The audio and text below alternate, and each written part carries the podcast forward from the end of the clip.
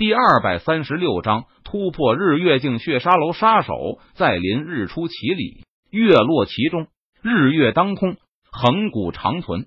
日月境，陈宇终于突破到了日月境修为，他的实力再次变强，寿元多达数万年，仿佛能够和日月一样亘古长存。修为达到日月境，已经可以初步触摸到规则的轨迹，能够利用天地规则对敌。造成巨大的破坏力，因此不成日月镜，均是蝼蚁。成为日月镜强者，便可以封侯。当然，这个侯并不是普通国家对有功之人的奖励称号，而是一种尊称。封侯者，人族至强者，当受到人族所有人的尊敬。当然，陈宇如今突破到日月镜，除了自己之外，并没有外人知晓。陈宇也不会大张旗鼓的。到处跟别人说自己突破到日月境了。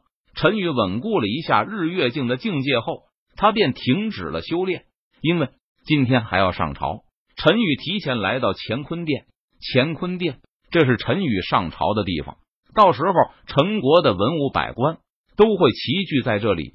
对了，今天我还没签到，不知在这乾坤殿签到会获得怎样的奖励。陈宇坐在龙椅上，他低声自语道。系统，我要签到。陈宇在心中默念道：“第一，恭喜宿主签到成功，获得奖励斩天剑诀。”很快，在陈宇的脑海中响起系统冰冷的声音：“斩天剑诀。”陈宇闻言，他不由得在心中复述道：“斩天剑诀，这个名字很霸气啊，连天都想展开的剑诀，不知道威力怎么样？”陈宇打开系统虚拟背包。查看起了斩天剑诀的信息。斩天剑诀说是剑诀，但只有一式剑招，那就是集合武者所有的精气神发出的一剑，拥有斩天斩地的无上威能。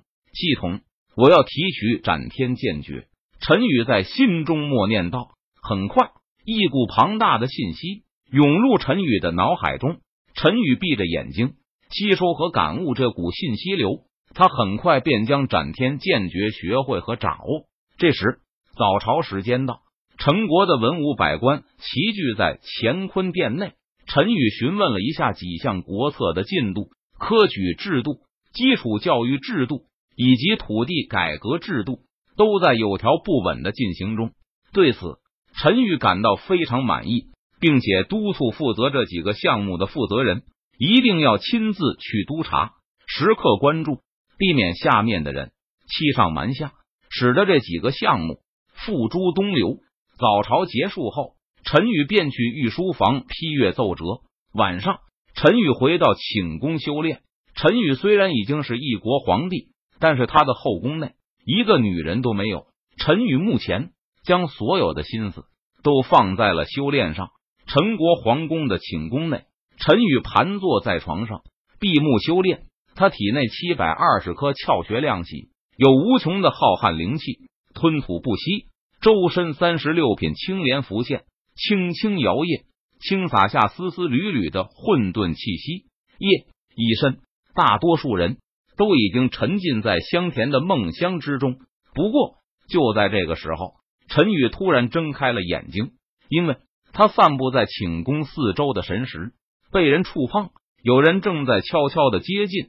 潜入寝宫之中，而且对方的实力还不弱。陈宇的神识能够感觉到对方的身体内好似有日月照耀，非常刺目。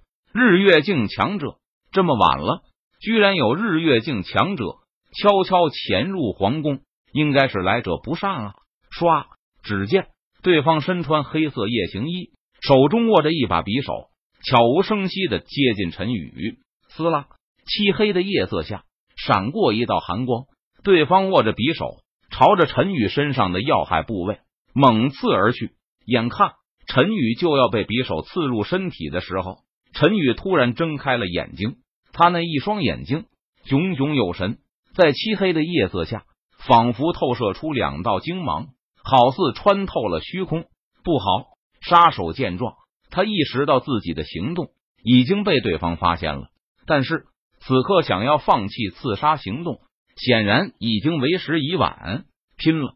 事已至此，杀手咬牙，他低喝一声，硬着头皮继续向陈宇攻去。陈宇盘坐在床榻上，他脸庞冷峻，目光冰冷，看着猛刺而来的匕首，眼中闪过一道冰冷的寒芒。只见陈宇右手虚握剑指，朝着那猛刺而来的匕首指点而去。枪！陈宇的右手仿佛像是钢铁，和匕首碰撞时。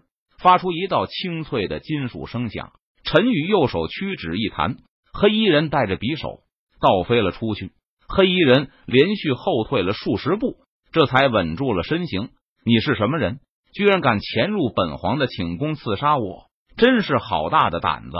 陈宇目光平静，脸色淡然，他掌身而起，看着对方，淡淡问道：“一个堂堂日月境强者。”居然会做出刺杀这种见不得人的事情，这让陈宇心中感到好奇。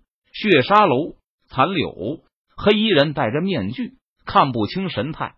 他冷声回答道：“血沙楼，血沙楼真是好本事，居然派出一名日月境强者来刺杀我，真是好奢侈。”陈宇闻言，他不禁诧异道：“这血沙楼的势力果然不容小觑，居然能派出一名日月境的强者。”前来刺杀自己，真是好厉害！羽皇才是好本事，居然隐藏的那么深，外界都没有想到，居然也是一名日月境强者。残柳看着陈宇，低沉着声音道：“只是运气好，最近刚刚突破，你的运气就不好了。现在的我，不是你能杀死的。”陈宇闻言，他微微一笑，说道：“哼，大言不惭，刚刚突破到日月境而已。”我会让你明白，就算是日月镜，两者之间的差距也会是很大的。残柳听了陈宇的话后，他冷哼一声，不屑道：“受死吧！”随后，残柳不再废话，他低喝一声，手持匕首朝着陈宇猛攻而去。敢来刺杀我，那么你就做好被杀的准备吧。陈宇看着猛攻而来的残柳，他身上散发出森然的杀意，寒声说道：“轰！”随后，陈宇身上爆发出一股强大的气势。陈宇右手虚握剑指，微微抬起，他在蓄势。